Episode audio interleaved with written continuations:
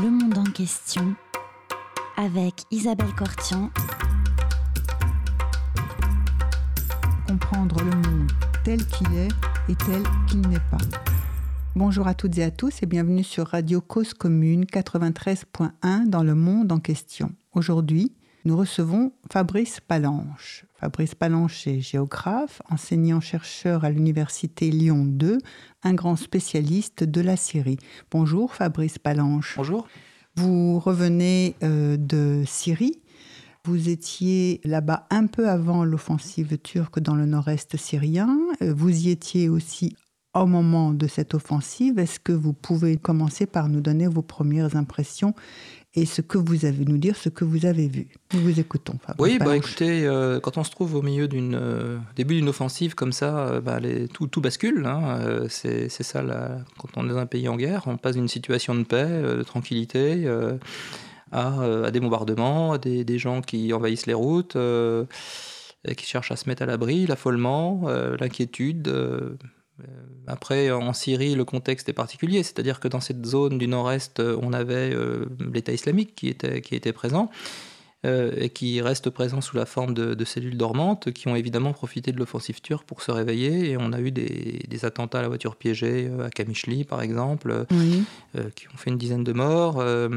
et puis, et puis bah, cette c'est ce que les Kurdes ont considéré comme une, une traîtrise des Occidentaux. une trahison. Une trahison, oui parce que les, Occidentaux avaient promis aux Kurdes ou laissé, laissé entrevoir aux Kurdes une protection vis-à-vis de la Turquie si euh, ils les aidaient à se débarrasser de, l'État islamique. Ce qu'ils ont fait, ils ont payé le prix du sang. Il y a eu 11 000 morts euh, dans la population kurde. Parmi les combattants et la population civile euh, les, combattants, les, combattants, uniquement. 11 000 combattants, 11 000 combattants tués pour reprendre Raqqa, Deir Manbij, etc. Et euh, là, euh, bah, les, Américains qui se retirent et qui laissent les Turcs euh, envahir le Nord Syrie, ça a été vraiment très très mal vécu par les, Kurdes, ce qui les a poussés à se, rapprocher rapidement de, Damas, de la Russie, de l'Iran. Pour, être protégés contre une offensive turque qui allait conduire finalement à ce qu'on peut appeler une épuration ethnique, hein, c'est-à-dire l'élimination de la population kurde du nord de la Syrie. Erdogan ayant ce plan euh, d'implanter dans cette zone. Euh, alors il dit un million de, réfugiés syriens qui sont sur son sol. Bon, euh, ça m'étonnerait que, les réfugiés syriens acceptent d'aller dans cette zone. En revanche, il peut implanter des, des, gens de la région d'Idleb qui ont fui Damas, qui ont fui Alep, qui sont liés à Al-Qaïda, au front Al-Nosra, et qui n'ont pas envie évidemment de, retomber euh, sous le contrôle de l'armée syrienne, puisque l'armée syrienne euh, reprend petit à petit la, province d'Idleb, et qui eux eh bien, iront s'installer à la place des Kurdes dans, dans cette région. Le but d'Erdogan étant de créer une ceinture arabe pro-turque et anti-kurde dans, tout le nord de la Syrie. tout le long de la frontière ou simplement, enfin en tout cas pour l'instant on a entendu parler d'une zone de sécurité Dites pas qu'ils veulent une zone de sécurité qu'ils demandent depuis longtemps, notamment aux Américains. Une zone de sécurité de 32 km sur au moins 400 km de longueur, 32 km de largeur. Donc cette, cette... Euh, oui, alors ce que veut Erdogan, le, idéalement, c'est euh, de Afrin, c'est-à-dire euh, au nord-ouest du pays, jusqu'au Tigre, à la frontière irakienne, sur une euh, distance de plus de 600 km, avoir une zone de sécurité euh, profonde de 32 km qui serait sous occupation turque. Alors il a déjà réalisé un morceau, puisque au nord-ouest, le district d'Afrin, euh, le district d'Albab jusqu'à Djerablos, tout ça c'est déjà sous contrôle turc. Et puis à l'est de l'Euphrate, ce n'était pas le cas, parce que là on rentre dans, dans une zone qui est kurde, qui était protégée par les États-Unis, donc il ne pouvait pas s'installer. Mais les États-Unis euh, partant, eh bien, euh, là, il, veut s'emparer de, cette zone pour recréer cette, euh, cette ceinture arabe au, sud de, sa frontière, éliminant au passage à peu près oui, on va dire, j'avais chiffré environ à 800, 900 000 personnes, dont les, trois quarts de Kurdes, la population de cette région. Donc on va remettre d'autres populations, déplacer ces populations-là, si elles ne sont épargnées, et, euh, en mettre d'autres à la place. Voilà, ça c'est le, plan, euh, c'est le plan turc. Le plan turc. Le plan turc. Alors, est-ce que... Bon, alors, premièrement, commençons euh, le retrait des, Américains? Ça veut dire combien de, troupes? Enfin, c'est pas des troupes énormes, c'est combien de personnes que les Américains retirent actuellement alors le, dispositif américain, euh, lors de l'offensive sur Raqqa, donc euh, au maximum, on avait 2000 soldats américains qui étaient accompagnés par 400 euh, Français et 400 Britanniques. Là, les États-Unis, depuis le printemps, ont commencé à retirer des troupes. Aujourd'hui, il ne reste que, que 1000 soldats américains dans, le nord-est. On peut peut-être simplement rappeler que la, décision d'un retrait américain de la région, euh, de, la Syrie, euh, euh, Donald Trump en avait parlé dès mois de décembre 2018. en décembre, il avait tweeté. N'est pas tout à fait une surprise, même si après, on avait l'impression que finalement, il avait temporisé, pas mis en œuvre la décision, mais néanmoins, ça avait été annoncé un moment en décembre. Oui, ça avait été annoncé, mais euh, bon, le Pentagone, la CIA, ses alliés, les Français, les Anglais, lui a fait valoir que euh, c'était pas une très bonne idée, que s'il faisait ça, ben, euh, d'abord l'État islamique n'était pas encore totalement éliminé, puisqu'il restait la, la, poche de Baghouz, près de, près de Il y a quand même, c'est en mars 2019 qu'on a fini par en venir à bout. Et puis ensuite, il y avait ben, toute la stabilisation de cette région, parce qu'il restait des, des, cellules de Daesh présentes. Et sans, le, sans la présence américaine, sans le soutien américain, euh, les forces kurdes auraient du mal à, y parvenir. Et puis il y avait ce, risque d'une invasion turque qui allait euh, tout, tout, remettre en cause. Donc euh, Trump a, dit OK, on va rester six mois de plus, un an de plus. Les Kurdes se sont dit bon, finalement il revient sur sa décision. Il pense que, il pensait que les États-Unis allaient, finalement rester. parce qu'il faut voir aussi que ce, que cette présence américaine euh, doit se comprendre dans la stratégie anti-iranienne des Américains. Euh, l'objectif des États-Unis, c'est de, contenir l'Iran à travers les sanctions, mais à travers aussi une, puissance militaire euh, locale pour l'empêcher de, de s'étendre en Irak, en Syrie, euh, empêcher la victoire d'Assad, qui pour les Américains c'est la victoire de, l'Iran. Donc le fait de maintenir des troupes dans cette zone, eh bien ça empêchait euh, Damas de reprendre le tiers de, son territoire, là où se situent les principales réserves de pétrole, ainsi que la, principale euh, production de blé et de coton du pays, donc une région très, très riche et indispensable pour l'économie syrienne. Constitue une force une dissuasive, en voilà. un pouvoir de dissuasion sur les tentatives, mmh. euh, effectivement, euh, des Turcs ou bien des Syriens, ou enfin, de l'armée de Hafiz Assad, ou bien même des mmh. Russes, de vouloir contrôler euh, Enfin, chasser les Kurdes de ce territoire pour en prendre le contrôle total. Voilà. Et puis, également, les Kurdes pensaient que, vu qu'ils sont les seuls alliés des États-Unis dans la région, si les États-Unis les lâchaient, ça serait vraiment un très très mauvais exemple, un très mauvais signal qu'ils enverraient à, toute la région et même euh, à leurs autres alliés dans, dans, le reste du monde. Euh, et donc ils ne, ils ne, pouvaient pas les lâcher à cause de ça. Donc ils ont été un, peu, un peu naïfs, un peu ignorants des, euh, de la géopolitique et des relations internationales, ne, comprenant pas que les États n'ont pas d'amis mais que des intérêts. Et particulièrement les États-Unis qui sont dans une relation transactionnelle finalement avec, avec leurs alliés. Une des conséquences de ça, c'est qu'aujourd'hui en Afghanistan, ça s'agite. C'est-à-dire que les talibans relèvent la tête euh, et que les populations afghanes sont, sont, très inquiètes et se rapprochent. Depuis quelque temps déjà, puisqu'ils négocient directement avec les talibans aussi. Oui, mais là, avec le retrait syrien, avec le retrait américain de Syrie, euh, mm. on se rend compte que c'est possible, que les États-Unis peuvent du jour au lendemain décider vraiment de, de, partir. Et euh, on a très peur en Afghanistan que ça, soit, que ça soit la même chose. Et du coup, les talibans en profitent pour augmenter la pression sur les Américains de manière à les pousser dehors alors, qu'est-ce qui fait que Donald Trump, tout d'un coup, a décidé euh, euh, qu'il se retirait? Et les Européens aussi avaient pensé que finalement, il allait rester? Oui, bah oui, euh, Français, Anglais pensaient que les États-Unis allaient rester. Alors, qu'est-ce qui s'est passé? Bah, Il y a déjà, il y a déjà la, la, situation locale dont il faut parler. cette région du nord-est syrien, la population, c'était environ 3 euh, millions d'habitants, mais euh, les Kurdes n'étaient pas majoritaires dans cette zone. Ils étaient, euh, on va dire, 35-40% maximum, grand maximum.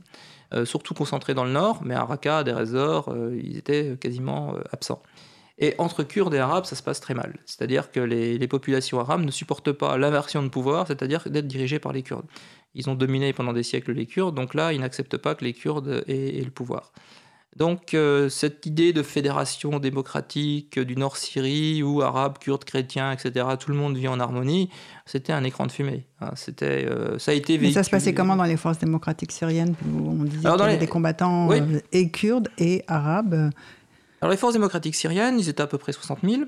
Il y avait euh, les YPG, euh, donc euh, la milice kurde, liée mhm. au PYD, qui est la branche syrienne du, PKK, où 80% des, combattants étaient kurdes, il y avait 20% d'arabes, mais pas d'arabes parmi les officiers.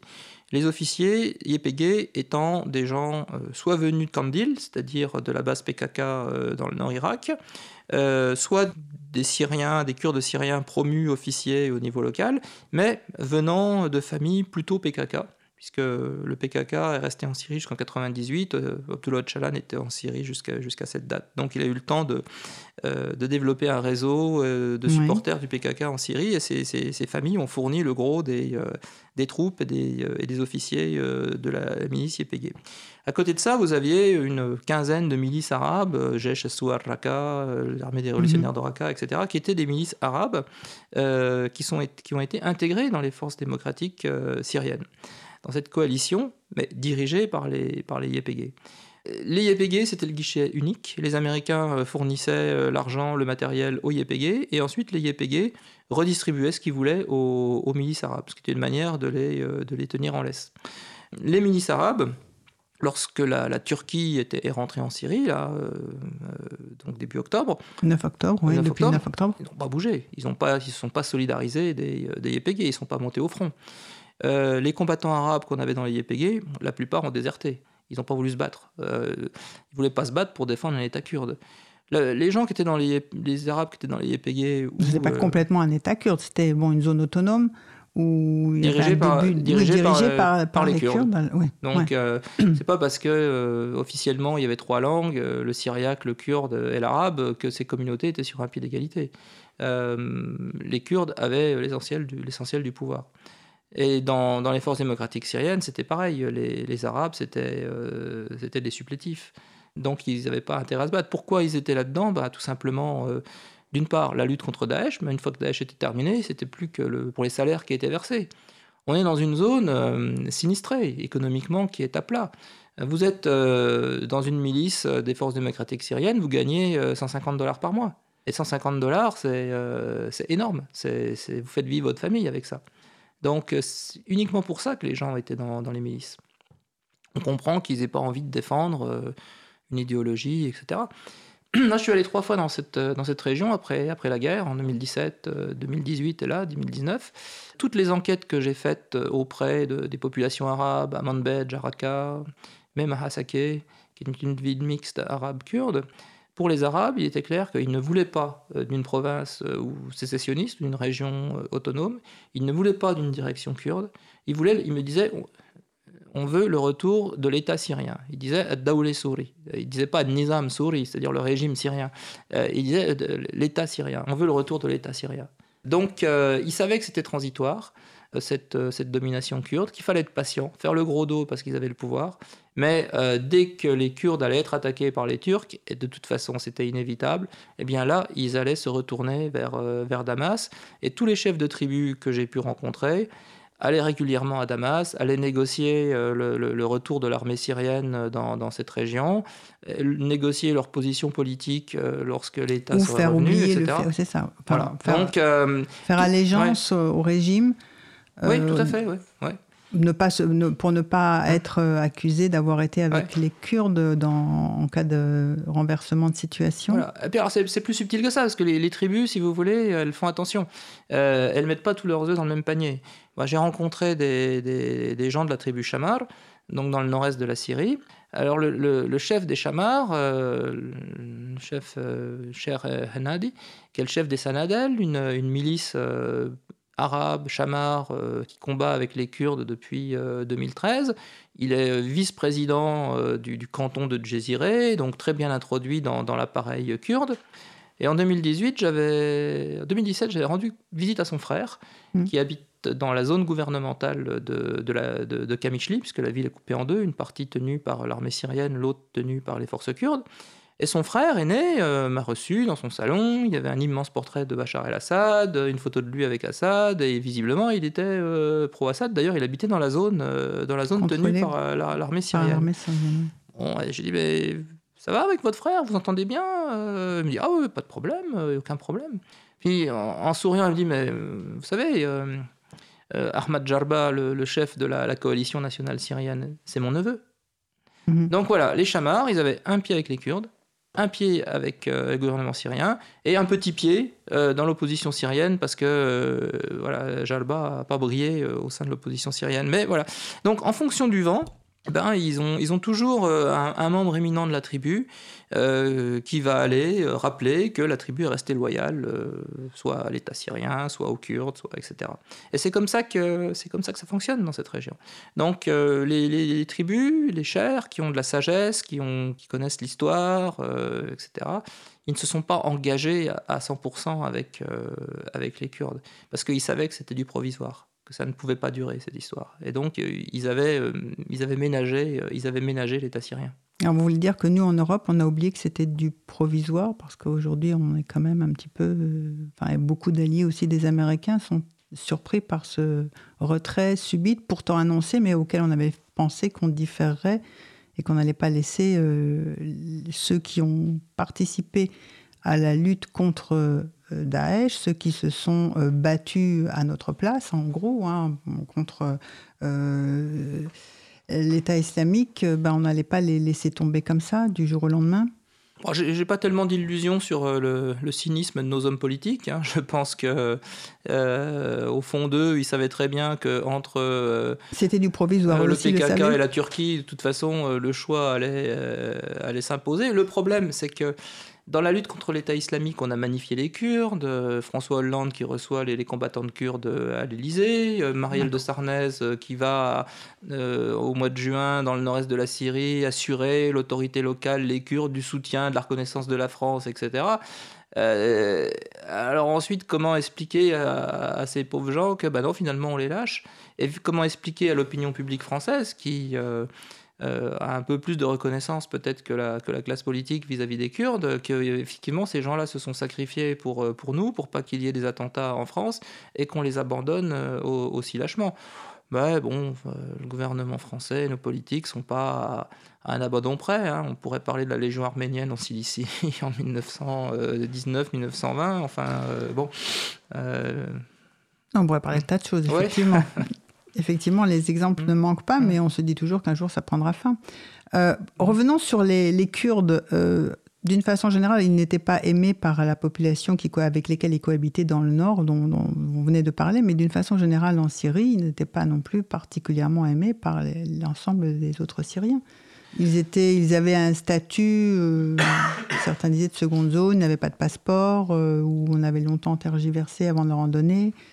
Quelle était, avant le début de la guerre, il y a huit ans, en Syrie, la situation des Kurdes Alors, la situation des Kurdes, euh, bon, Syrie, 2011, on a à peu près en Syrie 21 euh, millions d'habitants. Les Kurdes, ils sont 2,5 millions, à peu près 3 millions maximum. 500 euh, 000 à Damas, 500 000 à Alep, 2 millions dans le nord de la Syrie, à Afrin, Kobané, autour de Kamishli, la Jaziré. Euh, les trois cantons. Voilà, les trois, trois fameux cantons.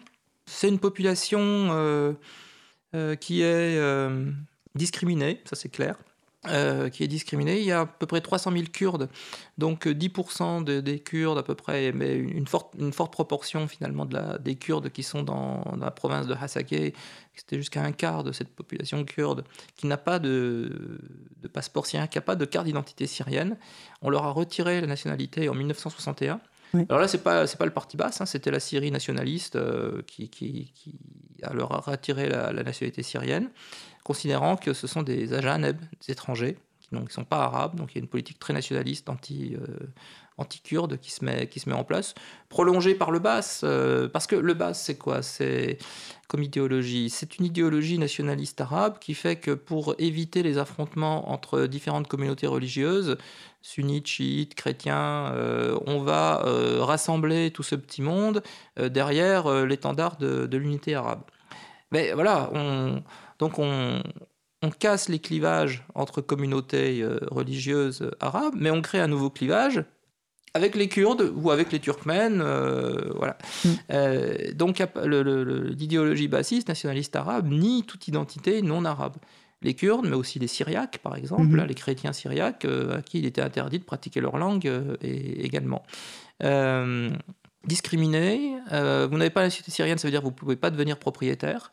vos enfants bon, peuvent aller à l'école, mais ils ne reçoivent pas de diplôme. Vous allez jusqu'au bac, mais vous n'avez pas le diplôme. Vous allez à l'université, mais on ne vous donne pas votre licence et vous ne pouvez pas être fonctionnaire. En revanche, vous pouvez faire le service militaire, ça, il n'y a pas de problème.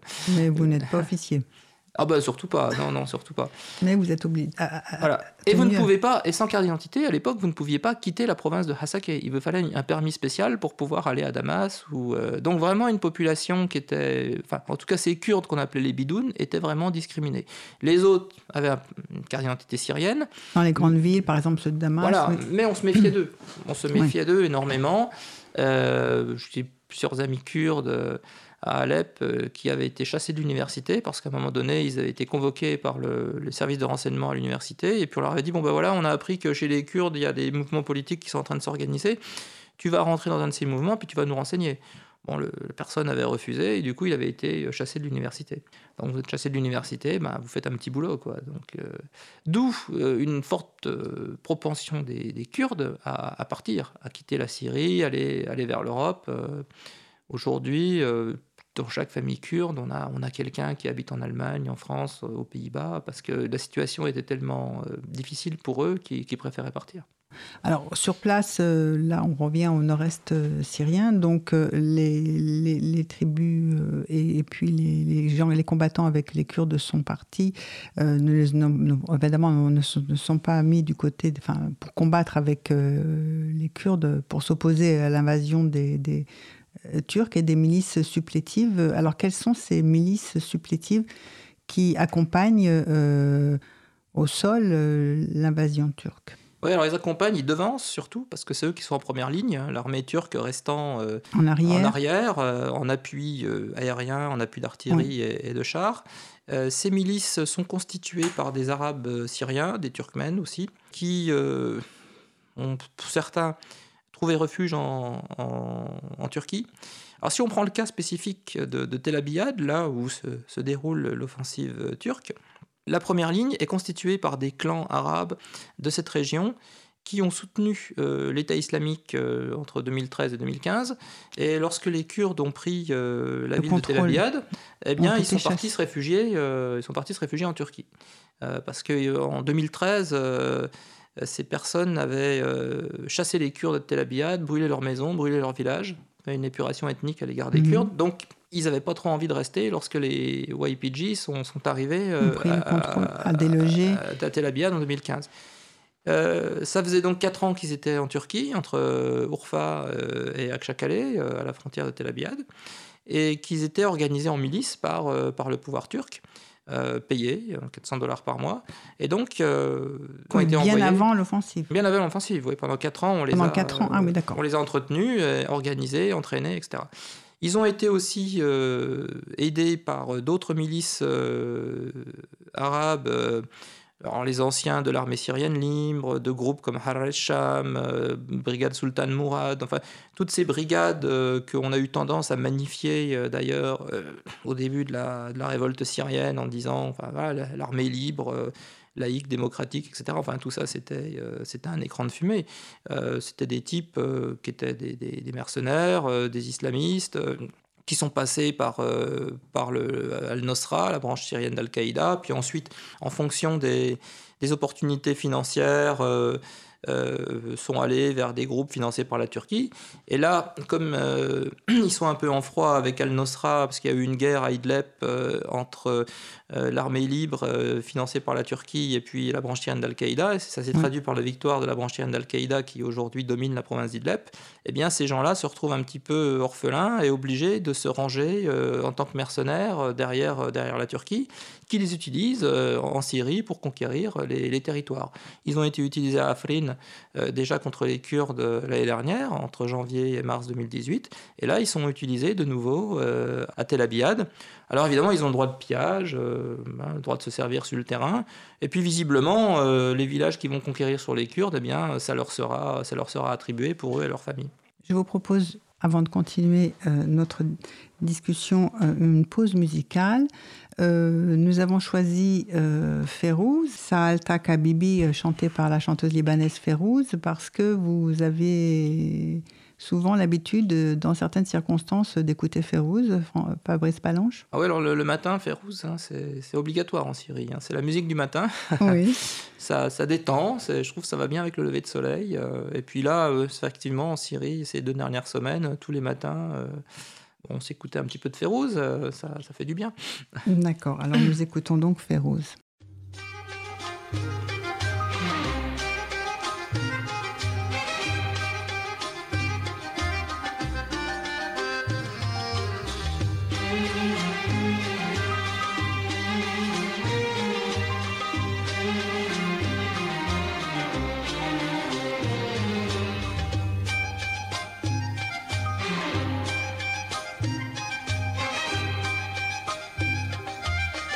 Cause commune.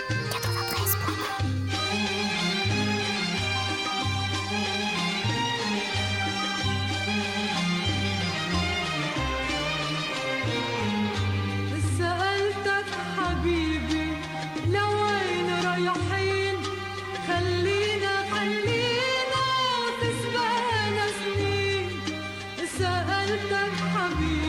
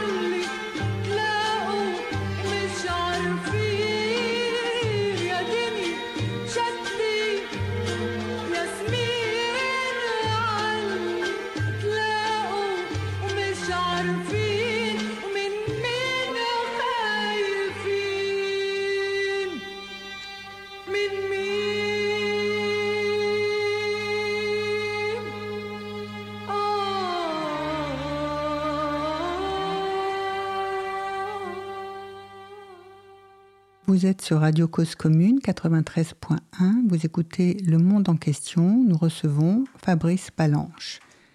Fabrice Palanche, donc vous nous expliquiez les milices euh, supplétives qui accompagnaient, qui devançaient, enfin qui étaient en première ligne pour euh, lors de cette offensive turque.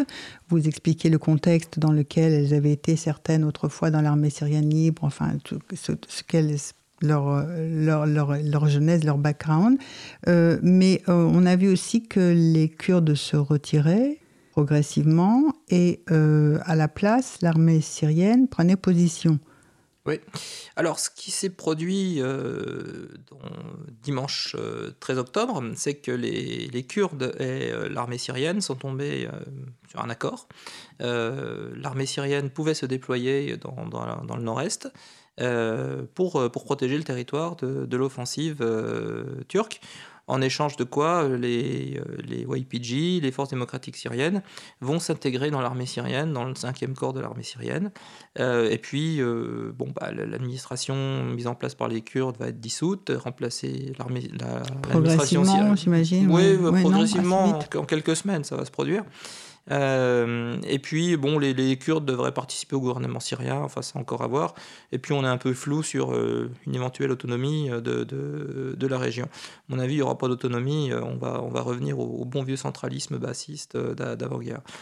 Enfin, en tout, état de cause, euh, l'armée syrienne donc, se, se, déploie dans le nord, notamment euh, au sud de Tel Aviv. Là où euh, les milices qui euh, supplétives lors de l'invasion turque n'ont pas encore pris position. Elles, voilà. elles se font face à face. Oui, enfin, L'armée syrienne fait face désormais milices. Ouais. Milices. Euh, mais bon, là, il euh, y a un accord de toute façon entre la Russie, la Turquie et, et Damas. Oui. Euh, la Russie ne veut absolument pas d'un affrontement entre l'armée turque et l'armée syrienne. Donc, il y a des lignes qui ont déjà été définies par le groupe Au-delà desquelles, c'est ça. Au-delà desquelles la, la Turquie n'interviendra pas. Donc, c'est Tel Abyad dans la Selaïne, mais 32 km au sud de, mm -hmm. de ces deux villes. Les combattants kurdes s'étaient accrochés à Al-Salaïn, euh, ils tenaient le centre-ville. Ces deux derniers jours, ils ont évacué le, le, le centre-ville, les Turcs les ont laissés sortir, et maintenant la ville de Al-Salaïn est sous contrôle euh, turc. Euh, il faut dire que cette zone, Al-Salaïn-Tel Abyad, est en grande majorité peuplée par des populations arabes. Oui. Donc ça simplifie l'offensive turque. Et puis, bon, bah, les, les, finalement, les Kurdes ne s'accrochent pas tellement à ce terrain parce que ce n'est pas un terrain kurde. Ce qui n'est pas le cas à Kobané, ce qui n'est pas le cas ailleurs, autour de Kamishli. Euh, alors là, l'armée la, syrienne ne s'est pas déployée à l'est et à l'ouest de Kamishli. Oui. Les YPG sont encore très présents. On a à l'est de Kamishli, euh, à côté d'Armeilan, le QG euh, des, du PKK, euh, et donc le, le, centre de commande véritable de, du YPG et des forces démocratiques syriennes dans tout le, le, le nord-est de, de, la Syrie. Erdogan demande à ce que ces gens-là, évidemment, s'en aillent rentre dans, dans, les monts Kandil au nord Irak euh, et euh, que, que, les combattants quittent, quittent, cette zone de 32 km. Alors qu'ils soient remplacés par l'armée syrienne, euh, oui, et, mais s'ils ne le font pas, la Turquie passera, passera à l'offensive également dans cette, dans cette zone. On va voir ce soir ce qui va sortir fin, de la réunion entre Erdogan et, et Poutine. Poutine, mmh. oui, parce que effectivement, de quoi, de, de quoi sont-ils en train de parler? Bah justement du découpage, euh, du découpage de cette région. Quelle part pour la Turquie Quelle part pour, euh, pour l'armée syrienne Quel devenir pour, euh, pour les, euh, les YPG et le PKK Donc ils sont en train de, de- de- de- de définir tout cela. Oui. Et en fonction de cette décision-là, et après, pour que le cessez-le-feu soit soit prolongé, soit euh, à nouveau les, les Turcs avanceraient, Bah, si, si- jamais ils estimaient que pas assez de combattants kurdes se sont retirés de la zone dont ils parlaient, parce que j'ai vu une annonce où on, a, on estimait, je ne sais pas d'où viennent les chiffres, mais que 700 à 800 combattants s'étaient retirés, mais qu'il fallait encore qu'il y ait 1200 qui, se, qui partent. Ouais. Je ne sais pas d'où viennent ces... Donc, euh, Ouais, il y a deux choses. Il y a, euh, comment dire, euh, la Turquie qui ne veut pas effectivement des, des combattants kurdes dans, dans- dans cette zone et qui, qui préfère avoir euh, l'armée syrienne. Euh, mais après, il y a ce qui a été euh, négocié entre la Turquie et, euh, et la Russie déjà depuis 2016, depuis la conférence de Saint-Pétersbourg entre Erdogan et, et Poutine en, août 2016, où du coup on a un, un deal hein, vraiment entre, entre ces deux, deux dirigeants pour gagner la guerre en Syrie. La Russie avait besoin de la collaboration de la Turquie. C'est-à-dire qu'il fallait que la frontière turque soit fermée pour pas que les rebelles continuent à recevoir de l'aide euh, de, la part de la Turquie, mais aussi de l'Arabie Saoudite, du Qatar, des Occidentaux, etc. Donc la Turquie, elle, était furieuse à l'égard des Occidentaux parce que euh, depuis euh, l'automne 2014, euh, ils soutenaient les Kurdes contre l'État islamique. À un moment donné, Barack Obama veut arrêter l'État islamique et il considère que les alliés les plus fiables pour arrêter l'État islamique, c'est les Kurdes. Donc Ah, il, oui. va, euh, il va les aider à Kobané. Erdogan est, est furieux de, de cette aide. Et euh, ça va le pousser dans les bras de, de- de Poutine, qui lui dit Bon, bah, moi j'ai besoin de toi pour fermer la frontière et venir à bout des rebelles syriens. Toi, tu as besoin de moi pour éliminer les Kurdes. Donc, euh, faisons un pacte. Tu me laisses reprendre Alep, je te laisse prendre euh, Al-Bab, et tu empêches ainsi les Kurdes de faire leur jonction entre Afrin et Manbij, donc de fermer complètement la frontière turque. Tu me laisses euh, reprendre euh, euh, la, la route de Damas, euh, le, le sud, en, en empêchant les rebelles d'attaquer l'armée syrienne, comme ça elle est libre de, de pouvoir euh, travailler en dehors de, de- de- enfin, dans le reste de la Syrie. Et puis je te, je te donne Afrin. Donc c'est avec le, le feu vert de la Russie que la, la Turquie a pu reprendre Afrin. Je reprends, je reprends un morceau d'Idleb et en échange, tu prendras Tel Abyad. Voilà, c'est sur cette base que, que fonctionne la relation entre Parce la que Russie cet et la été, il y a Turquie. bien eu euh, une avancée euh, de l'armée syrienne Ouais. sur, et avec le, le soutien de, de- la de Russie. la Russie sur Idlib. Sur Idleb, avec euh, une moindre, enfin une faible opposition, enfin une opposition de principe de la Turquie, mais, euh, mais sans plus quoi. Oui, sans plus. Oui, Mm. oui. Donc, y a- il y a- ça a commencé par là cet été. Oui, oui. Euh, à partir du mois d'avril 2019. D'accord. Donc euh, Erdogan attendait une juste rétribution euh, de, de- de- ses bons et loyaux services à l'égard de, de Moscou. Euh, et cette rétribution, eh bien, c'était Tel Abyad, Ras El Ain. Alors le problème, c'est que là, on avait les forces américaines, les forces occidentales. Oui. Et Poutine lui a dit, écoute, arrange-toi pour faire partir les, les Américains et tu as mon soutien, tu as mon soutien si tu veux prendre, prendre cette zone. Si bien que euh, jeudi dernier, lorsqu'il y a eu la, la résolution au Conseil de sécurité de l'ONU à l'initiative de la France, la Belgique, etc., pour bloquer l'offensive turque et condamner la Turquie, Russes et Américains se sont opposés au mot condamnation. Euh, et euh, cette résolution a accouché d'une souris finalement, euh, de, de rien du tout, parce que Russes et Américains, pour des raisons différentes, soutiennent l'offensive turque en Syrie. Pour des raisons différentes, mais tous Ouais, les deux. le personne enfin, en tout cas, ils ne s'y opposent pas. Ils laissent faire. Il laisse faire, tout à fait. En sachant qu'on connaît le résultat. Mais euh, tous ces marchandages-là, mais ça nous rappelle des époques qu'on croyait euh, Révolues. dans Ah. les relations internationales, ou alors on Pas était doux des, des doux rêveurs. Et puis, euh, si on repart sur euh, la guerre qui commence il y a huit ans, euh, personne ne pensait que, ou ne pariait cher sur euh, euh, la victoire de Bachar al-Assad. Et pourtant, progressivement, c'est ce à quoi euh, on parvient, certes avec le soutien de la Russie, certes avec l'accord de la Turquie, certes avec le soutien de l'Iran, mais il va gagner. Oui, bah, il a gagné, là, c'est- clair. Et bon, dès, dès le départ, de toute façon, c'était très mal engagé, l'affaire syrienne. Euh, on a pensé... Enfin, au départ, on ne pensait pas qu'il allait gagner. Ou Ah ben moi j'ai jamais pensé qu'il allait tomber. hein. Euh, je dis, je dis- ce que j'ai dit c'est que si vous voulez que Assad tombe, il faut envoyer euh, 100 000 soldats en Syrie, les maintenir et les maintenir pendant 10 ans minimum, Euh, comme les Américains ont fait en Irak avec Saddam Hussein. Euh, et on a vu le résultat. Ça n'a pas été Ouais. brillant non plus. Donc, euh, si on a la volonté et les moyens de faire ça, ça peut éventuellement marcher. Mais après, bon, euh, dix ans plus tard, on ne sait pas dans quel état sera la Syrie.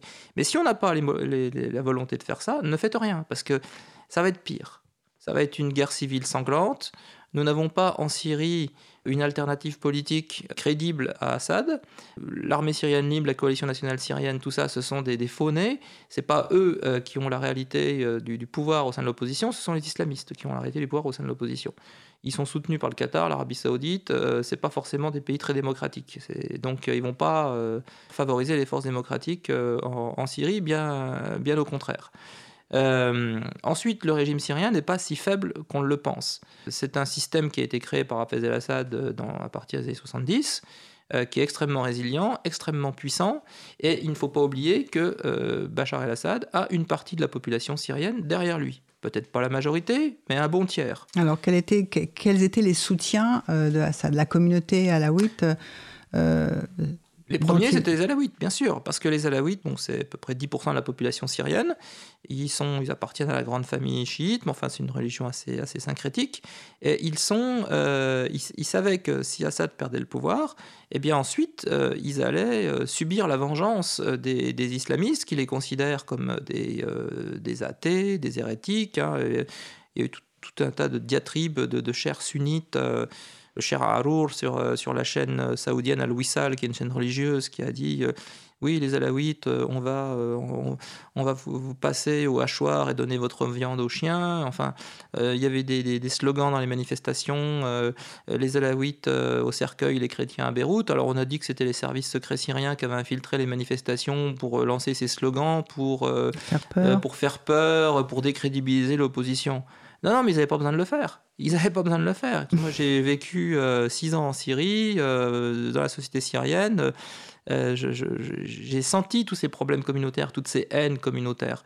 Et la- la- la- une grande partie de la population arabe sunnite voulait se venger des, des Alaouites, de, de Hama, le massacre de Hama en 82 par, par Hafez el-Assad, Le qui a fait oui. 30 000 morts. 30 000 morts.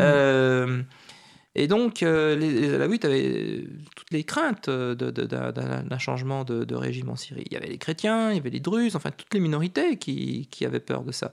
Également, parmi les sunnites, euh, toutes les populations séculières qui apprécient la liberté, en tout cas la liberté de mœurs relative, hein, Relative, euh, qu'on a en Syrie. Ben, un- C'était un, pays où euh, les femmes pouvaient se promener euh, en jupe, non voilées, euh, où vous pouviez acheter de l'alcool, enfin, où on se sentait quand même bien. Enfin, on se sentait mieux à l'attaquer qu'à Hama, c'est sûr, ou qu'à Raqqa. Je veux dire, Raqqa, pour y avoir été plusieurs fois avant-guerre, euh, l'État islamique n'a pas eu besoin d'imposer la charia. La plupart des gens vivaient déjà la charia. Avec des, jeunes filles qui se mariaient à 15 ans, un taux de, fécondité de 8 enfants par femme. Euh, c'est pas un hasard si l'État islamique s'est installé, euh, installé à Raqqa, on a fait sa, capitale en, Syrie. Et bien comprendre que on avait une société syrienne extrêmement conservatrice. Et bon, et je le dis souvent, et ça, ça fait, ça, ça, ça interroge beaucoup de gens, mais qui n'était pas mûr pour la démocratie. Euh, qui, qui utilisait la- le, mot démocratie comme un, un slogan creux, euh, mais euh, qui ne savait pas du tout ce que ça, ce que ça voulait dire. Puis c'était aussi un mot-clé pour, euh, vis-à-vis des, des Occidentaux pour obtenir du, du- du soutien. La réalité, elle était là. Euh, alors certes, on avait des intellectuels chrétiens, alaouites, sunnites, etc., qui voulaient la chute du régime, etc. mais- Oui, il y avait une aspiration quand même Oui, de ça- certaines classes et de certaines extrêmement couches de minoritaire société. extrêmement minoritaire. Euh, La, vague de fond, ce n'était pas celle-là. C'était une vague conservatrice, islamiste, venue des banlieues, venue des campagnes paupérisées, et, et qui n'avait rien à voir avec les idéaux euh, proférés par, euh, sincèrement, par, par des intellectuels, par des classes moyennes euh, à Damas ou à Alep, mais, mais des, des gens qui, qui étaient Oui, faibles, les gens minoritaires. plutôt des villes que dans Ouais. des, des campagnes Et des centres-villes. éloignées qui ne Et des centres-villes. oui. Ah, c'est des bobos syriens, si vous voulez. bon. Et ceux-là qui, sont rapidement, qui ont rapidement quitté le pays et qui sont réfugiés aujourd'hui en France, aux États-Unis. Euh, alors qui continuent à entretenir euh, ce mythe euh, de la révolution syrienne, mais une révolution syrienne qui, à mon sens, n'a jamais existé. Parce que le, mouvement social, on peut parler de mouvement social qu'on avait en Syrie, il n'était pas là finalement pour changer la société et pour changer le régime. Il était pour prendre la place du régime et reproduire ce régime au profit euh, euh, d'un groupe arabe sunnite islamiste qui tenu, euh, tenu le pays. Donc les minorités avaient, avaient peur de Voilà. cela. C'est pour Euh. ça qu'ils se sont rangés euh, du, côté, euh, du côté de Bachar el-Assad, qu'ils ont constitué des milices. Qui, Et vous savez, dans une stratégie de contre-insurrection, comme ça a été le cas euh, en, en Syrie, si vous Oui, arrivez... à- Progressivement, il a mis sur- en place une stratégie de contre-insurrection. Oh, pas progressivement, Alors, non, tout de suite. Tout de suite. Et, mais pour ça, il faut que vous ayez quand même euh, une partie de la population qui vous soutienne. Un tiers de la population, ça suffit. Après, vous avez un tiers d'hésitants, un tiers contre vous. Mais euh, si vous arrivez à préserver votre, euh, votre système, votre, ar- votre armée, l'armée syrienne n'a jamais éclaté. Jamais Oui. éclaté, contrairement à l'armée Quelques libyenne. désertions. Alors, il y a eu des désertions parmi les conscrits, parmi les, les soldats, effectivement. Mais dans une première phase de contre-insurrection, laissez partir les gens qui ne sont pas fiables. Parce que quand vous passerez à la reconquête du territoire, il ne faut pas que vous ayez dans, dans vos rangs des gens qui vous, peuvent vous trahir. Donc, on laisse partir euh, Ceux qui ne ceux seront les bras pas cassés, qui- euh, les gens inefficaces, etc. Euh, et ensuite, on peut passer à l'offensive. C'est pour ça que vous avez eu. Mais le, le- le cœur de l'armée, le- la hiérarchie est restée fidèle au régime. Alors, on nous avait dit il y a. euh, euh, combien 100, euh, 50 généraux syriens qui ont fait défection. Ah oui, Ah oui, je trouvais vraiment, oui. Et j'avais demandé une fois à un journaliste, savez-vous combien il y a de généraux en Syrie? Ah non 1200. Il y a Mhm. 50 généraux sur 1200 qui sont partis. Et parmi les liwa, parmi les, les chefs de corps d'armée, qui sont une centaine, il y en avait juste un qui est parti, qui était euh, à la retraite, à la veille de la retraite, et qui, qui a cédé aux sirènes, du, c'est-à-dire aux valises de billets du Qatar. Parce que euh, tous ces généraux qui faisaient défection, Oui, les Ils faisaient 50 qui sont défection. partis, oui. parce qu'ils touchaient un million de dollars. Et donc, avec. Alors, déjà, euh, certains pensaient que le régime allait tomber. oui. D'autres pensaient, toute façon, avaient été mis au rencard par, euh, par, par le régime, donc ils étaient frustrés. Et si on, leur offre un million de dollars, avec ça, vous pouvez refaire votre vie ailleurs. Parce qu'une retraite euh, de général en Syrie, euh, ça va pas chercher loin, quoi. C'est 200, 300 dollars par mois. Donc, euh, le Premier ministre qui a fait défection en 2012, Riyad Hijab, je ne sais plus combien il a été payé pour partir. Ça s'est chiffré en, plus- en une dizaine de millions de dollars. Et ce type, c'était qui? C'était un pur produit du système bassiste, un vrai bureaucrate bassiste, qui a été nommé euh, Premier ministre, euh, je crois que c'était en mai ou en avril 2012, il a fait défection en juillet. Euh, mais de toute façon, c'était infusible. Le Premier ministre en Syrie, il n'a aucun pouvoir. Mhm. Et aujourd'hui, est-ce qu'on entend encore parler de Riyad Hijab Non. Parce que c'était c'était un sombre crétin, en fait, pour le qualifier. Un bureaucrate bassiste qui s'était rempli les poches euh, à la direction de l'agriculture euh, de, des Résors en, en raquettant les paysans et en tapant dans la caisse des, coopératives.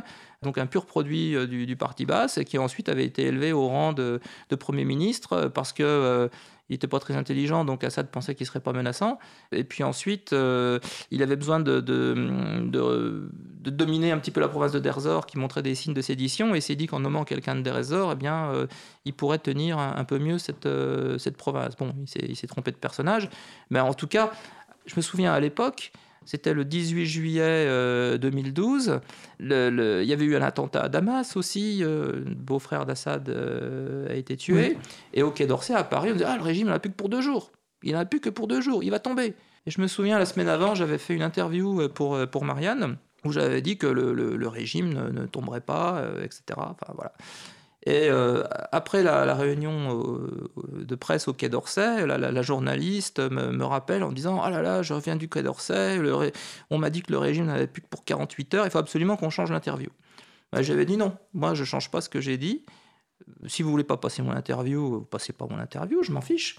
Mais je ne change rien. Alors elle l'a quand même publié sous le titre de l'interview qui fâche. Parce que je disais non, le régime ne va pas tomber. Mhm. Voilà. C'est pas que, je- que- que j'étais pro-Assad, c'est tout simplement que j'étais réaliste. Euh, mais ça, le problème, c'est qu'en 2011, 2012, vous disiez le régime ne va pas tomber parce que, parce que, parce que, on vous taxait d'être, d'être pro-Assad, on vous calomniait, euh, enfin, c'était, c'était, c'était sanglant, y compris en France, cette, euh, cette, cette crise syrienne. Parce que euh, on a, on a vraiment bloqué la liberté d'expression. On a exercé un terrorisme intellectuel sur les chercheurs qui, avaient, euh, qui essayaient de faire correctement leur travail. Et après, on s'étonne finalement qu'Assad, eh bien, euh, il est toujours au pouvoir. Euh, on s'étonne que le nord-est syrien, la Fédération démocratique du nord syrien, s'est écroulé comme un château de cartes. Mais enfin, de, moque-t-on Si on avait un peu les yeux grands ouverts sur le réel et qu'on fasse des, des études vraiment de terrain, au lieu de réfléchir euh, dans des bulles euh, au Quai d'Orsay ou dans des, centres de recherche avec des gens qui ne vont jamais sur le terrain, euh, on aurait une autre vision des choses. Et le problème, c'est que voilà, c'est cette déconnexion des centres de recherche avec le terrain qui produit ces analyses biaisées et ces analyses finalement extrêmement politiques. Parce qu'on commande des analyses politiques à, à des chercheurs ou à des centres de recherche pour justifier, pour justifier les, les- les- les rêves d'un ministre, en l'occurrence Laurent Fabius. Donc euh, aujourd'hui, on paye peut-être un prix d'un manque de connaissance du terrain en étant totalement absent de- Voilà. du dossier syrien ou en étant extrêmement discret sur ce dossier et en- on est dans l'après, euh, dans ce qui se passera après la guerre, où sera l'Europe et où sera la, France en particulier dans une reconstruction si jamais elle a lieu bientôt. Alors là, pour l'avenir, euh, beaucoup d'inquiétudes, euh, beaucoup d'inquiétudes, parce qu'il y a un gros souci en ce moment, c'est le souci des djihadistes. Euh, les Kurdes euh, étaient des, parfaits gardiens de prison. hein. On ne voulait pas rapatrier les djihadistes euh, français. On ne voulait pas rapatrier les femmes et les enfants de, ces djihadistes. Alors, on estime à 2000, euh, 2000 combattants français hein, qui se sont retrouvés en Syrie. L'essentiel chez, l'État islamique, il y en a aussi toujours dans la poche d'Idleb euh, avec le Front al-Nosra. Et puis vous avez, je ne sais pas les chiffres exacts, plusieurs milliers de, femmes et d'enfants français qui sont là-bas. Donc après la chute de Baghouz, ils ont été internés euh, dans, des camps, le camp de Ain au nord de, Raqqa, le camp de Hol à l'est de Hasakeh, près de la, frontière irakienne. Et puis sinon, les combattants, euh, les hommes, sont dans des prisons à Hasakeh, Kamishli, Raqqa, etc. Donc on en a transféré une dizaine en Irak, disant aux Irakiens de les juger, de les garder, euh, moyennant finance, parce que ça nous a coûté quand même un million par tête, cette petite, ce transfert de, djihadistes français vers, vers Bagdad. La France ensuite a été accusée par l'ONU d'avoir fait ce transfert. Le Premier ministre a nié euh, de manière tout à fait honteuse. euh, euh, mais c'est- c'est c'est absolument ridicule parce que tout le monde savait que ce qui avait, ce qui avait été dealé avec les Irakiens. Et là, Un million, c'est quand même pas mal. un million de hein, dollars, c'est- euh, ah ouais, il faut les nourrir, il faut les garder. hein, euh, bon, euh, et puis c'était un immense service politique que nous rendait l'Irak, donc ça, tout ça, ça s'est monnayé. Mais là, qu'est-ce qu'on maintenant? Ces djihadistes qui sont dans le nord-est syrien, ils sont entre les mains de qui Ils sont toujours entre les mains des Kurdes, mais sous supervision de l'armée syrienne. Ça veut dire que bon, le camp d'Al-Hol est encore euh, plus ou moins euh, tenu par euh, les forces de la coalition internationale. D'ici 48 heures, à mon avis, ils seront sous contrôle de l'armée syrienne.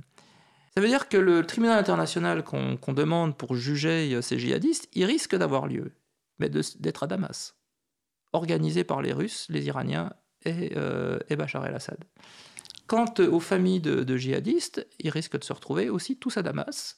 Donc un extrême, euh, comment dire, un extrêmement euh, moyen de, chantage, de propagande pour, euh, pour, pour Damas vis-à-vis euh, vis-à-vis de l'Europe. Voilà la politique de l'autruche.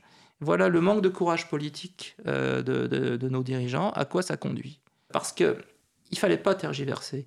On avait des enfants français euh, qui étaient, euh, qui étaient dans, dans- ces camps, dans des conditions de détention abominables. Plus ils restaient, plus ils se radicalisaient. Il fallait les rapatrier, tous, euh, mettre en place un système de, de resocialisation pour extirper de leur tête euh, islamistes. Il fallait les couper de leurs parents, voire de leur milieu familial si c'est un milieu radicalisé. Mais on ne pouvait pas les laisser dans ces conditions parce qu'on était en train de créer des bombes à retardement. Parce que ces enfants, ils allaient grandir, ils allaient vouloir se venger.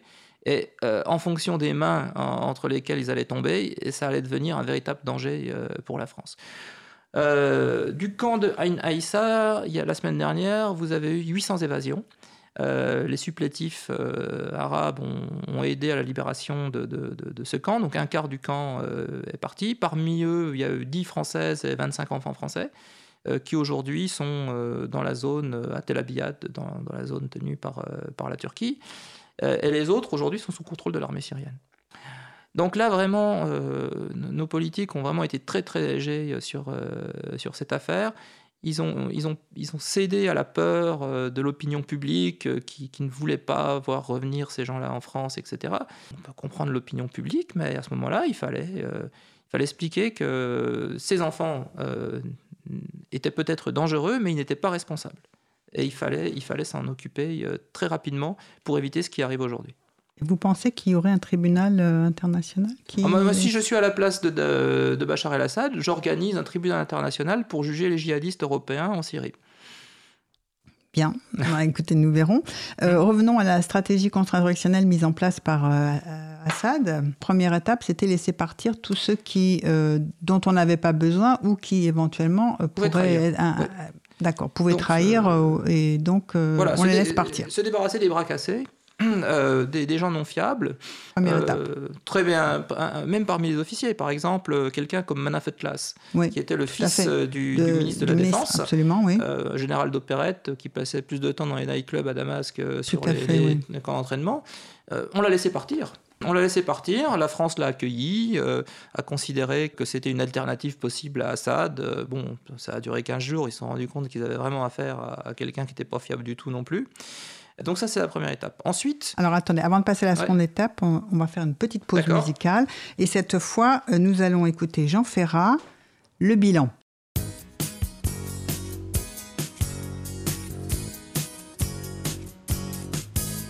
Ah, ils nous en ont fait avaler des couleuvres, de Prague à Budapest, de Sofia à Moscou, les staliniens zélés qui mettaient tout en œuvre pour vous faire signer les aveux les plus fous. Cause commune, Vous aviez combattu partout la bête immonde, des brigades d'Espagne à celles des maquis.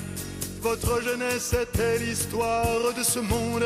Vous aviez non Kostov ou London ou Slansky.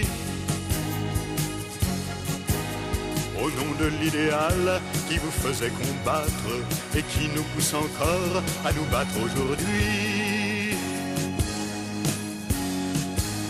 Ah, ils nous en ont fait applaudir des injures, des complots déjoués, des dénonciations, des traîtres démasqués, des procès sans bavure, des bagnes mérités, des justes pendaisons.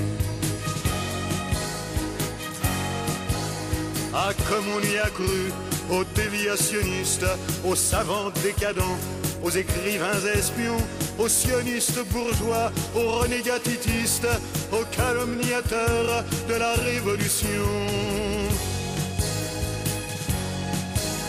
Au nom de l'idéal qui nous faisait combattre et qui nous pousse encore à nous battre aujourd'hui. Ils nous en ont fait approuver des massacres que certains continuent d'appeler des erreurs.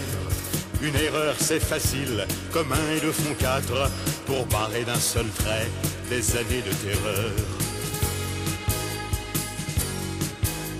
Ce socialisme était une caricature. Si les temps ont changé, des ombres sont restées.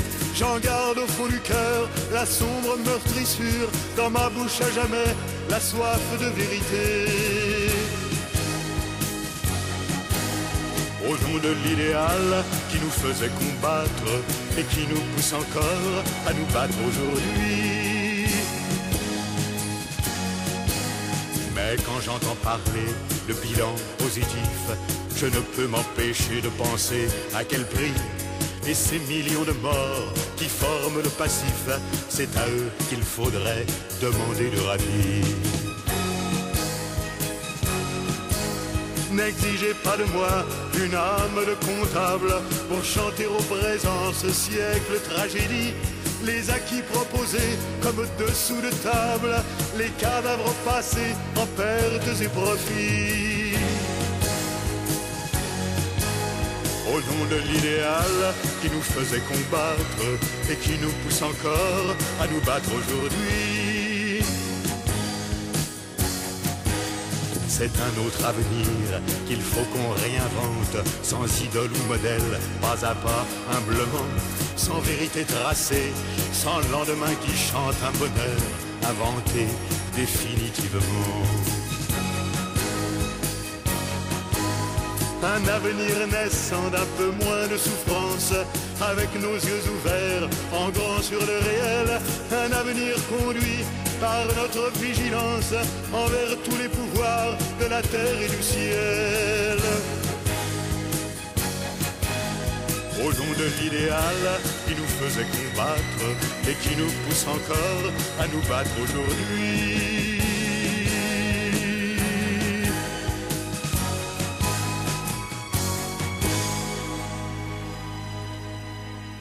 Vous êtes sur Radio Cause Commune 93.1, vous écoutez Le Monde en question, nous recevons Fabrice Palanche. Nous étions en train de euh, parler de la stratégie contre-insurrectionnelle mise en place par euh, Bachar el-Assad. Euh, première étape, on l'a vu, on se débarrasse euh, de tous ceux dont on n'a pas besoin, dans l'armée en particulier. Deux- Deuxième étape. Alors deuxième étape, il faut séparer les, les rebelles des, des civils.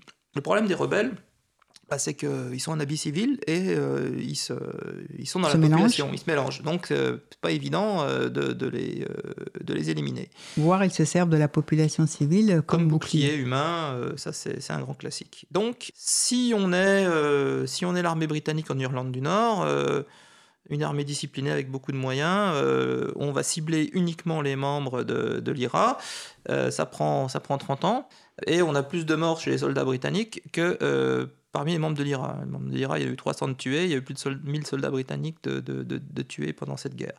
Si on est l'armée syrienne, pas très disciplinée, avec peu de moyens et qu'on est pressé, eh bien, on arrose la population par un tapis de bombes, euh, de barils de dynamite, euh, les etc. bombardements, voilà. D'où les bombardements massifs pour faire fuir les civils. Et on considère que les gens qui restent, eh ben, ce sont des rebelles. Et puis après, là, on, on fait avancer l'infanterie, on, on les élimine. Donc ça, ça a été la, la stratégie de contre-insurrection, d'où ces bombardements massifs sur les grandes villes, euh, etc.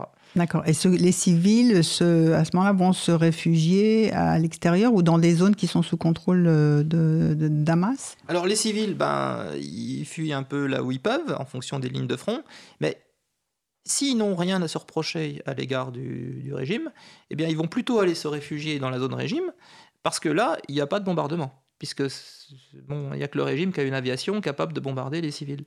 Bon, j'avais été à Damas euh, plusieurs euh, en 2013, 2014, et j'avais vu dans la banlieue de Damas, à Jalamana, des gens qui avaient fui la Routa parce qu'ils étaient bombardés par le régime et qui venaient se ré- réfugier en zone, en zone régime, justement. Euh, C'était tout le paradoxe. Mais après, ces, ces- ces réfugiés de la Routa, ils avaient été assez sincères avec moi. Ils m'avaient dit, vous savez, les, les rebelles, ils nous empêchent de partir. Si on passe de nuit, ils nous tirent dessus. Ils nous tirent dessus parce qu'ils se servent de nous comme bouclier humain. Ou alors, si vous voulez partir, il y a des tunnels et ça coûte euh, tant par personne. Euh, Il y a beaucoup de milices qui gagnent beaucoup d'argent avec, euh, avec les, tunnels, en faisant les passages. Mais du côté de l'armée syrienne, au contraire, on nous accueille euh, très bien parce que, parce que l'objectif est de, d'attirer euh, du monde du côté, côté gouvernement syrien et de, de vider les civils de, de, de ces zones. Et en bombardant les villages, les villes, l'armée syrienne montre que euh, il n'y a pas de possibilité de stabilisation si vous êtes du côté des rebelles. Donc on va cibler euh, ostensiblement les hôpitaux, les écoles, les marchés, etc. Tout ce qui fait la, la vie. Ce euh, qui fait dans- qu'il y a une vie possible dans une zone, dans une région. euh, on, cible ça et on- de manière à envoyer le message à la population rejeter les rebelles, euh, hisser le drapeau syrien et on arrêtera de vous, tirer dessus.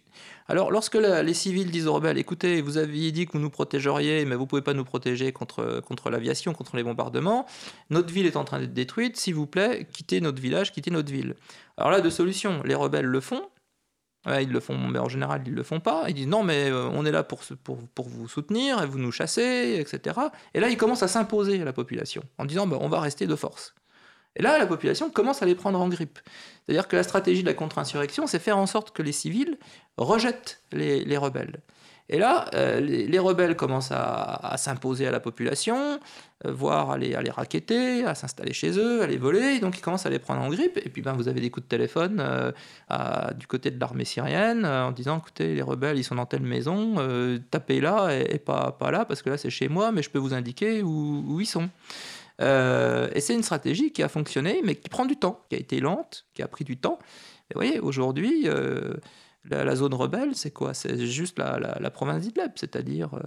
Euh, Bon, c'est pas petit non plus. Hein. 7000 km, euh, il reste 7000 km sur une Syrie de 180 000 km, ça vous fait quoi? Ça vous fait moins de 5% du, du territoire. Donc, euh, alors qu'à un moment donné, euh, Damas ne contrôlait plus que 20% du territoire.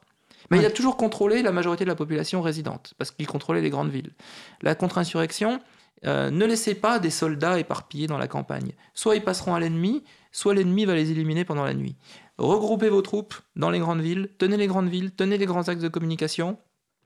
Et là, à partir de là, euh, euh, ensuite, vous, vous reprendrez progressivement le territoire par la stratégie de la, de la tâche d'huile. Oui, c'est ce qu'on avait appelé à une époque, il il avait, euh, quand il n'avait pas beaucoup de, son Mm. territoire, le- le- la Syrie utile, Voilà. cette bande euh, qui allait depuis El Ataquié jusqu'à Damas. En- Donc, une fois que vous vous contenez les villes, votre travail consiste à reprendre le contrôle des frontières pour travailler en vase clos. Vous ne pourrez éliminer une insurrection que si les frontières sont fermées. D'où euh, l'effort vis-à-vis de la Turquie. Euh, Mm. C'est-à-dire de. Parce que le- une fois que la, la frontière turque était fermée, c'était fini, la rébellion n'avait plus de soutien. Ouais. Alors, ouais, je parle de ça, si vous voulez, quand, quand vous étudiez ce conflit, que vous expliquez cette stratégie de contre-insurrection, souvent ça a été mal interprété par, euh, par les gens qui sont dans l'émotion. Mais il faut se méfier de ces émotions. Si on veut comprendre un conflit, il faut rai- raisonner de manière froide. Ça ne veut pas dire qu'on approuve les bombardements sur la population civile, bien au contraire. Mais euh, Ils ont eu lieu. ils ont eu lieu. Ils ont eu lieu Alors, et ils ont lieu. Alors, euh, je, me souviens d'un ami, chercheur, j'étais en train de lui expliquer ça, que Assad allait récupérer la population syrienne par ses bombardements massifs en séparant les rebelles des civils, etc. Il me disait, mais comment veux-tu que, que les, que les Syriens euh, soutiennent quelqu'un qui leur balance des, des- des barils de dynamite sur la tête? Je dis, mais méfie-toi de tes émotions. C'est une stratégie qui fonctionne, qui a déjà été utilisée. Les gens, ils vont en vouloir aux rebelles avant d'en vouloir euh, aux, avions euh, de, Damas, et ils vont aller se réfugier en zone, euh, gouvernementale parce que là, ils ne seront plus bombardés, et c'est ça, le, grand paradoxe. Mais quand tu es dans une guerre civile, que tu es père de famille, ta priorité, c'est de mettre tes enfants à l'abri. Et on suit, la priori- priorité des gens à ce moment-là, c'est euh, la sécurité, la paix, vivre en paix, c'est tout. Ils, abdiquent leurs revendications politiques et ils se rangent derrière celui qui fait le plus peur. Si tu veux l'emporter, il faut faire plus peur que la rébellion. Si la rébellion fait plus peur que toi, tu as perdu. Et euh, ça, on l'a, on l'a vu, euh, l'Algérie par exemple. Le FLN faisait plus peur que l'armée française. Au Vietnam, le Viet Minh faisait plus peur que l'armée française. Euh, et donc, ils ont fini par l'emporter. Assad fait plus peur que la rébellion. Et il l'emporte. Et j'avais expliqué que c'était à cause de sa férocité qu'il allait l'emporter. Ça, évidemment, ça, on a du mal à comprendre en Europe euh, occidentale parce qu'on vit dans un monde de paix, euh, etc., des, élections libres, de démocratie, de confort. On n'est pas du tout dans la même, euh, dans la même situation au Moyen-Orient. Enfin bon, on peut comprendre quand même que, enfin, mettre à distance ses émotions, c'est pas toujours facile, mais avoir pas- les grands, les yeux grands ouverts, comme disait Voilà, les Jean Ferrat, c'est pas facile non plus. euh, c'est- Non, c'est pas facile, je sais bien, mais euh, maintenant on s'étonne qu'Assad ait gagné. Ben, moi, ça m'étonne pas parce que euh, justement, en, en ayant mis de côté euh, mes, mes émotions, en, essa- en essayant de comprendre, comme dit Spinoza, hein, ni, ni rire, ni pleurer, ni, ni calomnier, mais comprendre, Mm. hein, tout simplement. Eh bien, les processus étaient clairs. Euh, il fallait pas le sous-estimer, il fallait pas sous-estimer ses, méthodes. Euh, et si réellement on voulait euh, le chasser du pouvoir, eh bien, il fallait euh, pas prendre des demi-mesures ou des mesures de bisounours, mais y mettre les moyens.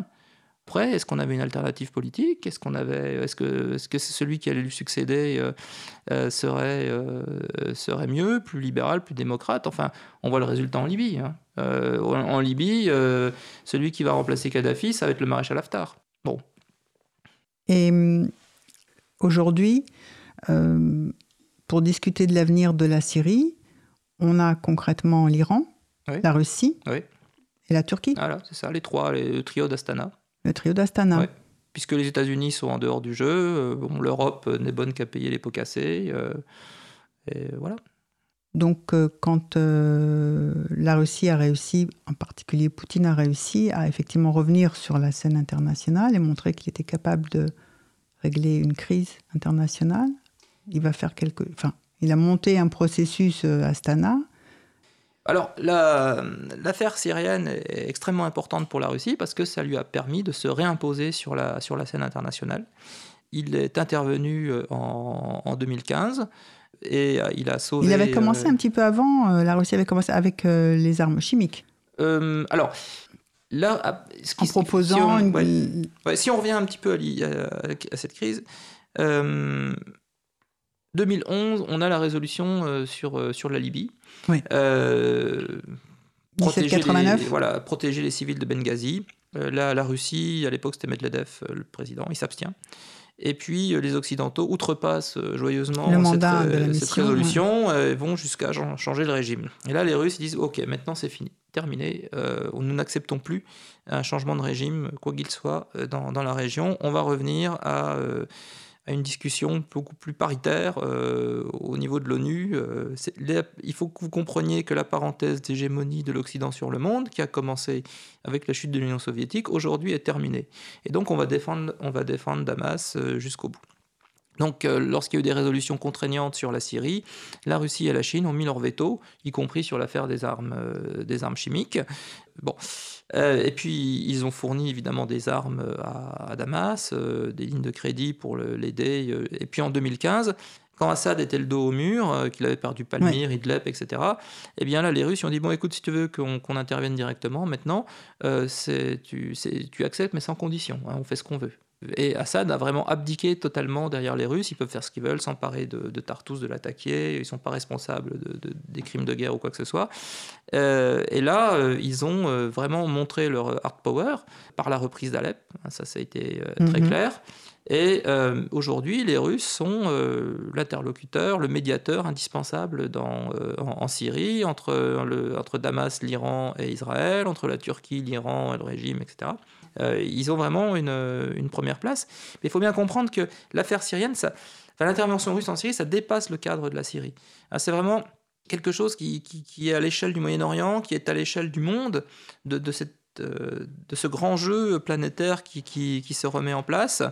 Par exemple, euh, les Russes sont alliés avec les Iraniens euh, en Syrie pour conserver le régime.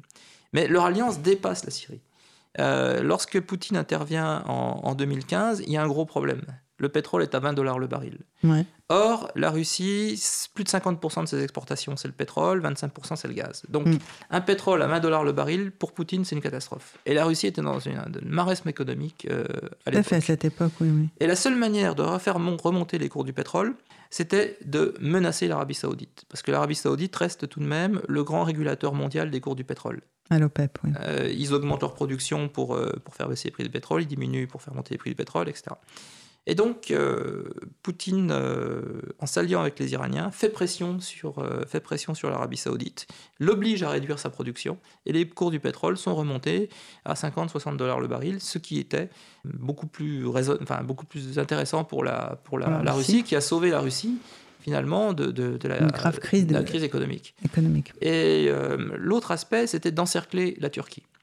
La Turquie avait comme ambition de devenir un carrefour énergétique avec euh, un gazoduc qui viendrait d'Israël, d'Égypte, euh, des, des- des hydrocarbures qui, qui monteraient depuis euh, l'Irak euh, vers, vers la Turquie et qui ensuite alimenteraient euh, l'Europe. Or, l'Europe, c'est le principal marché d'exportation des hydrocarbures russes. Il n'était pas question que euh, le, le gaz ou le pétrole du Golfe ne viennent davantage concurrencer le gaz et le pétrole russe Russe.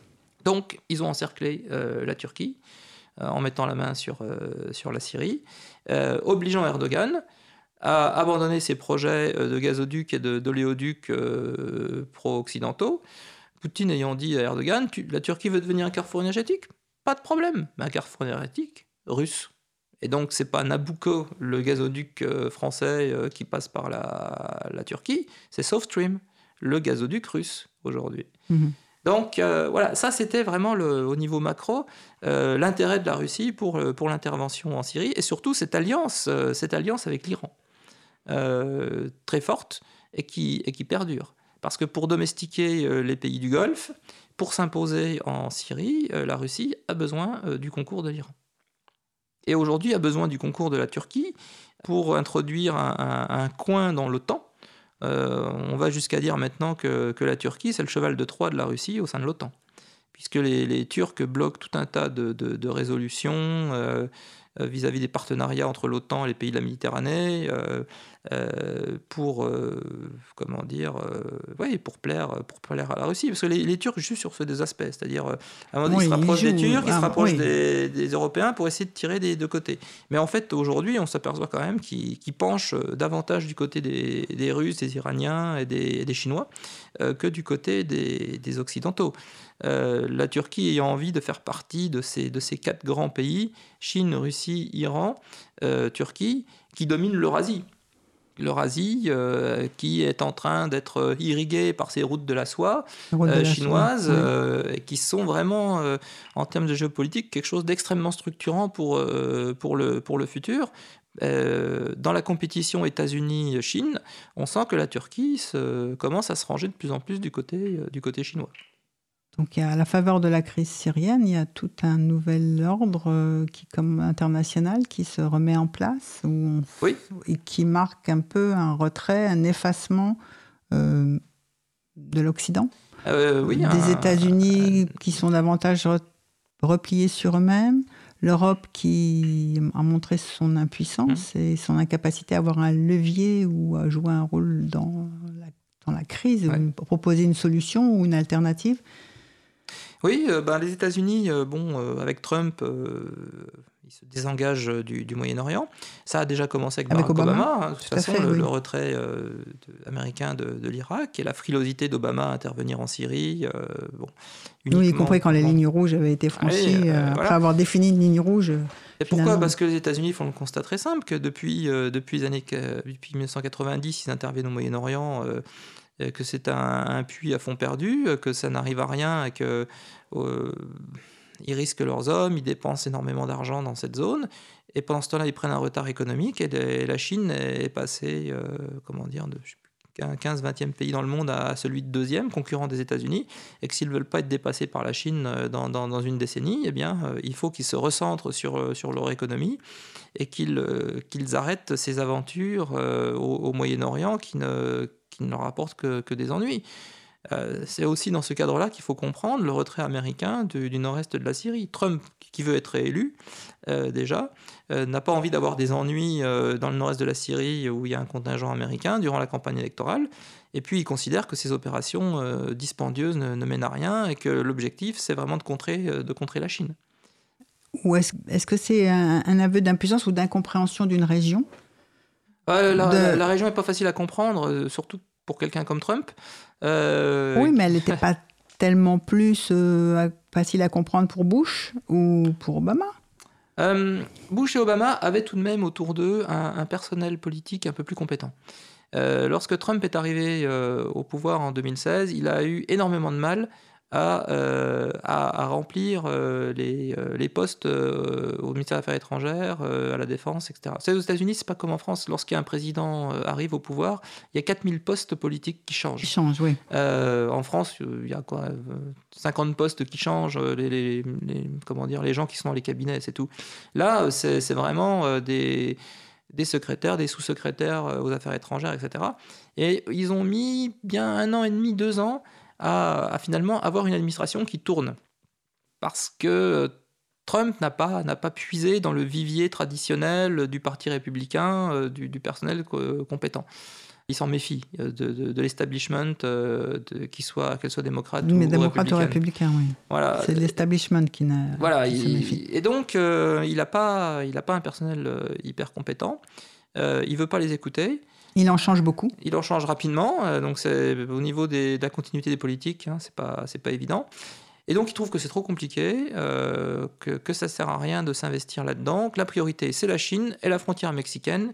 Éviter que le Mexique un jour s'écroule euh, sous le coup des, narcos euh, et qu'on ait des dizaines de millions de Mexicains euh, suivis ou précédés par toute l'Amérique centrale qui, qui débarquent euh, aux, aux États-Unis et qui, détruisent complètement la, société et l'économie américaine. Ça, c'est ces deux priorités.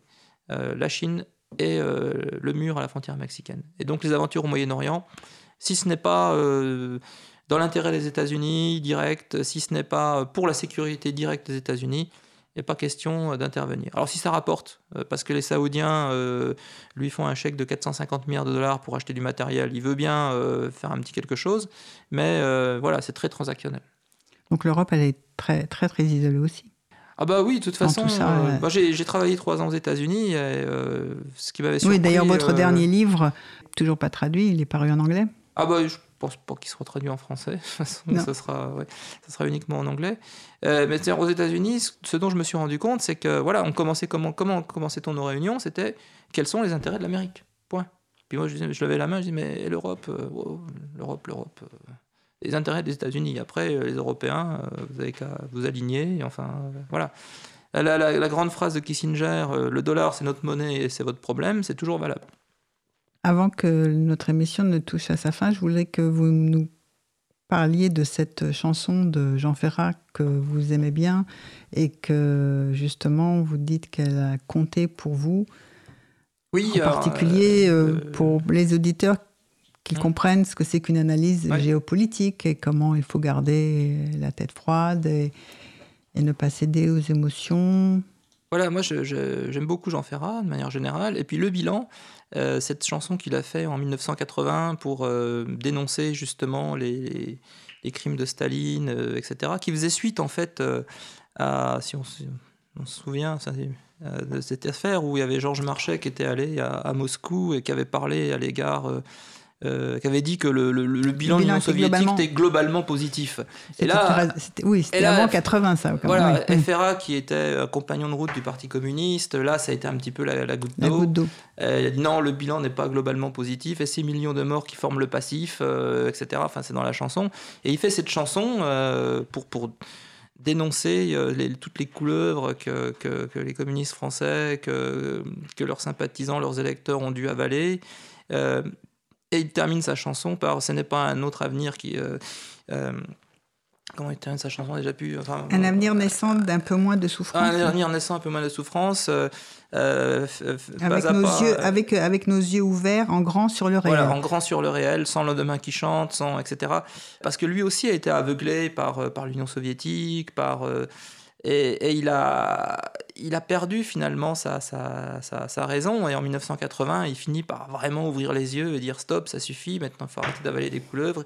Il faut être réaliste. Il faut ouvrir les yeux. Ce qui n'empêche pas, ce qui l'a pas empêché d'être un, un idéaliste toute sa vie. euh, bah Jean- oui, parce Jean- que le refrain, c'est au nom de l'idéal qui, qui, vous nous faisait combattre combattre et qui nous pousse encore à nous battre aujourd'hui. à nous battre aujourd'hui. on se bat Euh, toujours aujourd'hui. voilà. Mais il faut, il faut être Pour un monde réaliste. meilleur. Ouais, Mm. Il faut être réaliste. Et c'est ça, euh, moi, qui, qui- qui m'a marqué dans mon, dans mon, dans mon parcours de, de recherche. Euh, très tôt, je suis allé en Union soviétique, j'avais 18 ans. À l'époque, j'étais évidemment euh, sympathisant communiste. euh, et j'ai été vacciné. J'ai été vacciné contre, contre l'idéalisme, enfin, pas contre l'idéalisme, mais contre toute forme d'idéologie qui vous, qui vous embrigade et qui vous empêche de voir la, la- la réalité. Et vraiment, ça, ça a marqué ma, ma vie, ma carrière de, de- de chercheur. Surtout, ne jamais céder à aucune idéologie. Garder vraiment les yeux grands ouverts sur le réel. Ne croire que ce qu'on voit, hein, euh, comme disait saint Thomas. Euh, et euh, voilà, avoir des analyses extrêmement réalistes. Ce qui n'empêche pas euh, de rêver d'un monde meilleur, etc. Mais attention, combien de crimes on, commet au, nom de- de ce monde meilleur. Et donc, moi qui étais plutôt historien, finalement, j'ai obliqué vers la, géographie parce que je trouvais que la géographie était euh, beaucoup plus concrète, justement parce qu'on faisait du terrain. Et justement, que, vous faites euh, des cartes. Voilà, et c'est surtout se baser sur du concret, sur du réel, sur des cartes. Des cartes. Ne pas, euh, ne pas broder sur des impressions, euh, sur des débats d'idées, etc., sans avoir de la matière concrète sous les yeux. Une carte qui a été complètement oubliée en, en Syrie, c'était la carte de la répartition communautaire, par exemple, Oui. entre alaouites, chrétiens, sunnites, etc. Euh, parce que là, on aurait tout de suite vu. Alors euh, malheureusement, à la radio, on Bon. ne peut pas voir les cartes, Voilà. mais effectivement, on renvoie à votre atlas aussi, par exemple, sur le Proche-Orient. Oui, l'atlas du, du Proche-Orient arabe. euh, Et je le mettrai en bibliographie par exemple, dans voilà, l'émission. ou le- le- mon livre Sectarianisme in Syria Civil War, où vous avez aussi toute une, une collection de cartes actualisées sur le conflit syrien. Je et vous qui remer- est gratuit en plus. Je, je vous remercie, euh, Fabrice Balanche. Notre émission touche à sa fin. Merci à tous Merci. et merci à Quentin en régie. Au revoir. Le monde en question avec Isabelle Cortian Comprendre le monde tel qu'il est et tel qu'il n'est pas.